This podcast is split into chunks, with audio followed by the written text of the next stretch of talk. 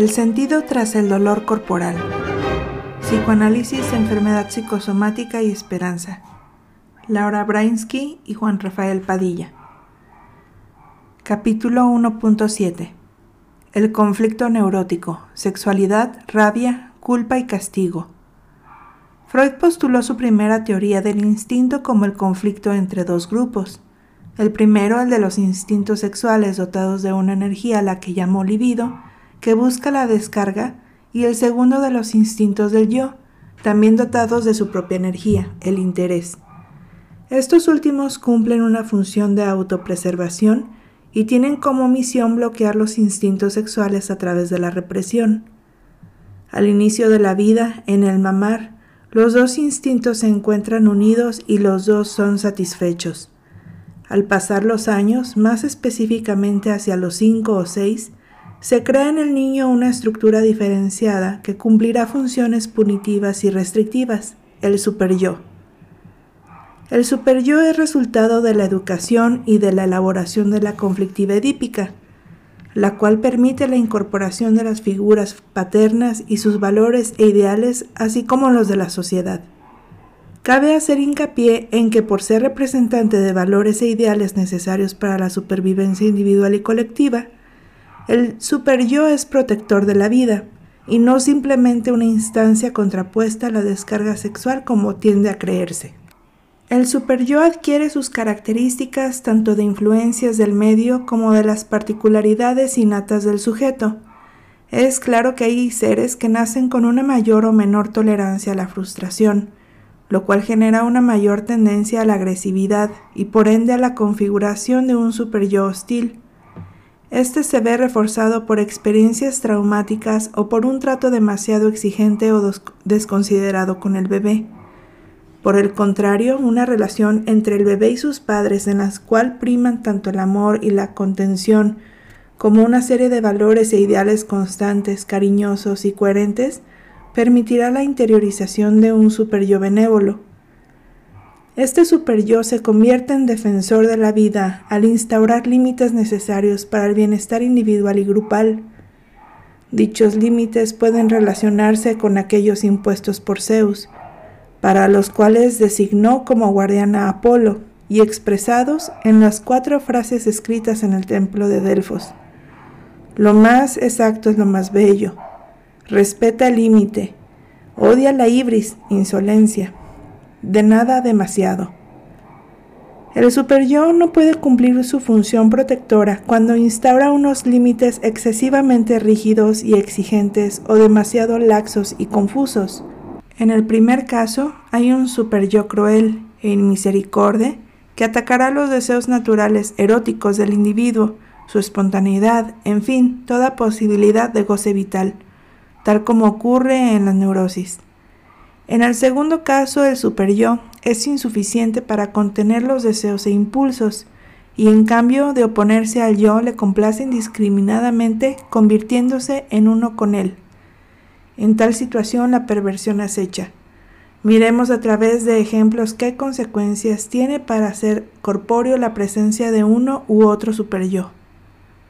Un hombre de mediana edad inicia su análisis explicitando difíciles relaciones con su pareja. Al cabo de algunos meses se hace evidente que no habla del tema, que lo esconde cuando surge en sus asociaciones o en sus sueños.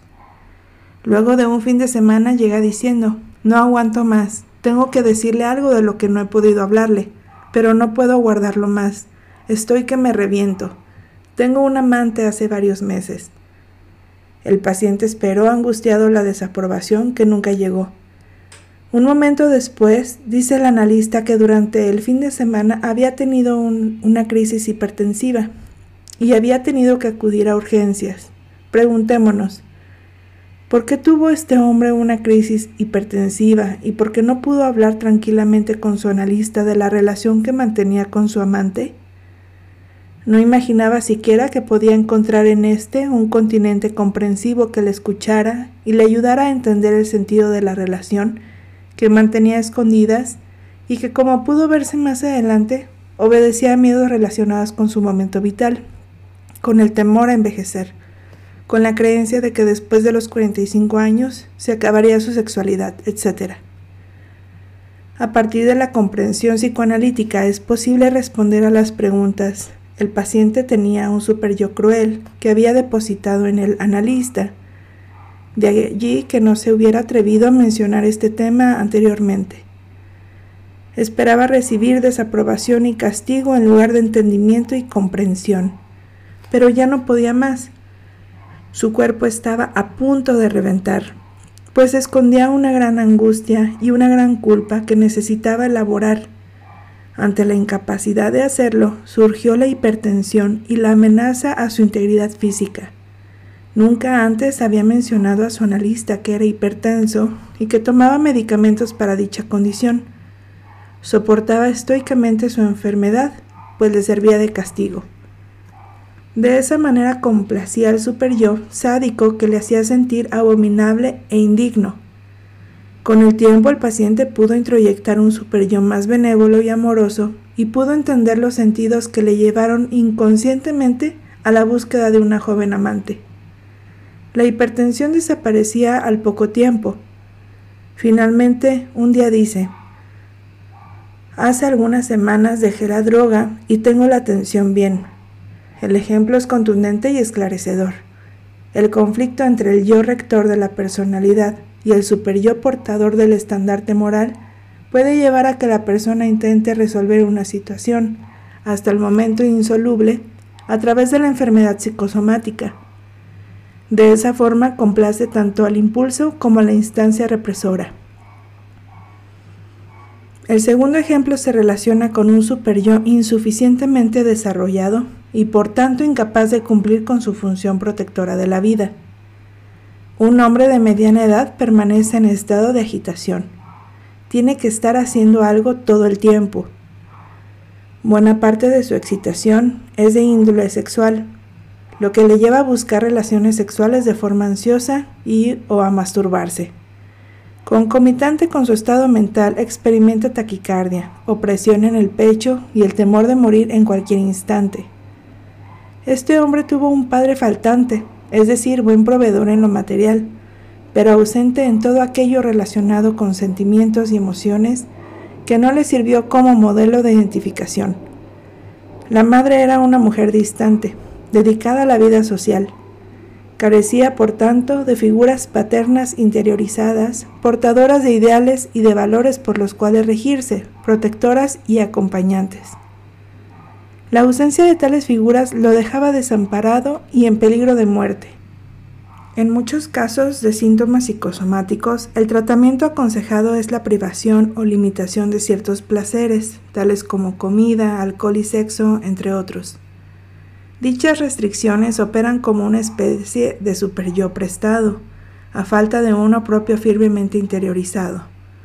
Si la persona no lo tiene y no puede cuidarse, necesita de ayuda externa Claro está que la cuestión es mucho más compleja. Con frecuencia, la persona que abusa de ciertas conductas lo hace para aliviar estados de profunda depresión y vacío interior. Pero no solo el impulso sexual puede ser reprobado por el superyo, generando un conflicto de difícil solución, como es el caso de la neurosis. Sucede también con la rabia, frecuentemente producto de agresiones externas. Recordemos el ejemplo al que aludimos en la introducción. Andrés, un hombre joven, sostenía una relación con una mujer ambivalente y envidiosa que invalidaba constantemente sus logros y su capacidad intelectual, y no podía romper ese vínculo que repetía el desprecio materno hacia el hombre, por temor a que el otro, en este caso la mujer, quien en realidad era muy frágil psíquicamente, fuera destruida. Lo mismo había ocurrido en su infancia. Su madre, frágil y ambivalente en extremo, lo despreciaba y al mismo tiempo lo consideraba su confidente y redentor. En cierta ocasión su novia lo atacó violentamente, ridiculizando sus logros y capacidades. Andrés sintió una tristeza y una rabia profundas. Él quiso agredirla a su vez, haciéndole ver a su manera ambivalente de querer, su forma envidiosa de competir su frágil autoestima e identidad como mujer, y la forma en que se apoyaba en él cuando se sentía débil, sola e insegura de su propia capacidad. Sin embargo, cayó, aunque tampoco huyó como por un momento pensó hacerlo. A los pocos días era hospitalizado con una arritmia cardíaca. La explicación era fácil. Había sido violentamente agredido por una pareja envidiosa y llena de odio, incapaz de amar al hombre que la amaba, que solo podía permanecer ligada a hombres que la despreciaban y la hacían sufrir. Andrés sintió rabia y no se atrevió a expresarla. Sintió que su corazón se rompía y que iba a enfermar. No obstante, en lugar de expresar su rabia, la dejó en su interior, buscando proteger al objeto que quería y veía vulnerable. Como ya hemos dicho, esta relación recreaba la que tenía con su madre. La rabia irresuelta, retenida, no expresada, puede ayudarnos también a entender patologías como la úlcera gástrica, que se presenta incluso en niños. Un intuitivo gastroenterólogo infantil acostumbra preguntar a los niños y niñas diagnosticados con gastritis o úlcera. Chino, ¿a usted quién lo está molestando en el colegio? Y comenta que en prácticamente todos los casos estos niños están siendo matoneados sin que nadie se da cuenta. Sin duda, el dolor, la rabia y la humillación que sufren estos niños encuentran una expresión somática. Esta expresión es, para alguien dispuesto a entender, una solicitud de ayuda sin palabras. Recordemos que la persona traumatizada no tiene palabras para expresar su estado y su dolor. Sigue este canal para más contenido de psicoanálisis.